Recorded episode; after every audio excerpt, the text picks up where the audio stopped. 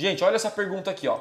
A minha headline de produtos deve começar falando das especificações técnicas ou deve começar falando dos medos, soluções, urgência dos produtos?